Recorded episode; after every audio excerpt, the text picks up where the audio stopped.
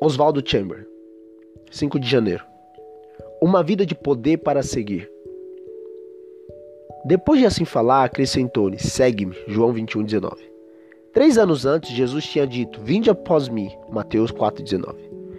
E Pedro seguiu sem qualquer hesitação. O irresistível poder de atração de Jesus estava sobre ele, por isso, não foi necessário que o Espírito Santo o ajudasse a caminhar com Jesus.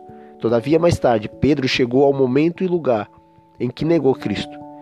E o seu coração se quebrantou. Em seguida, Pedro recebeu o Espírito Santo e Jesus lhe disse de novo: Segue-me. João 21, 19.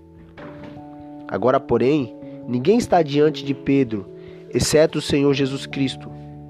O primeiro segue-me não foi nada misterioso. Era um seguir exterior. Jesus está agora pedindo por uma redição e sacrifício interior. Entre esses dois momentos, Pedro negou Jesus com juramento e maldições. Mas em seguida ele esvaziou-se de si mesmo e toda a sua autossuficiência entrou em colapso. Não havia mais qualquer parte do seu ser que ele pudesse voltar a confiar em si mesmo. Em seu estado de destituição, ele estava finalmente pronto para receber tudo o que o Senhor ressurreto tinha a lhe proporcionar.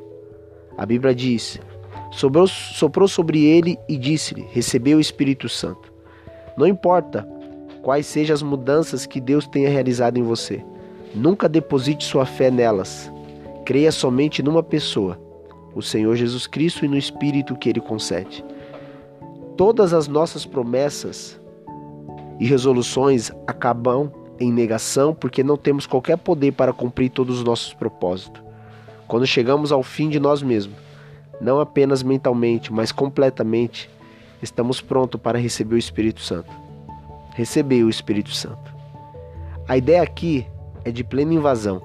De agora em diante, existe apenas aquele que é único e dirige todo o recurso da nossa vida, o Senhor Jesus.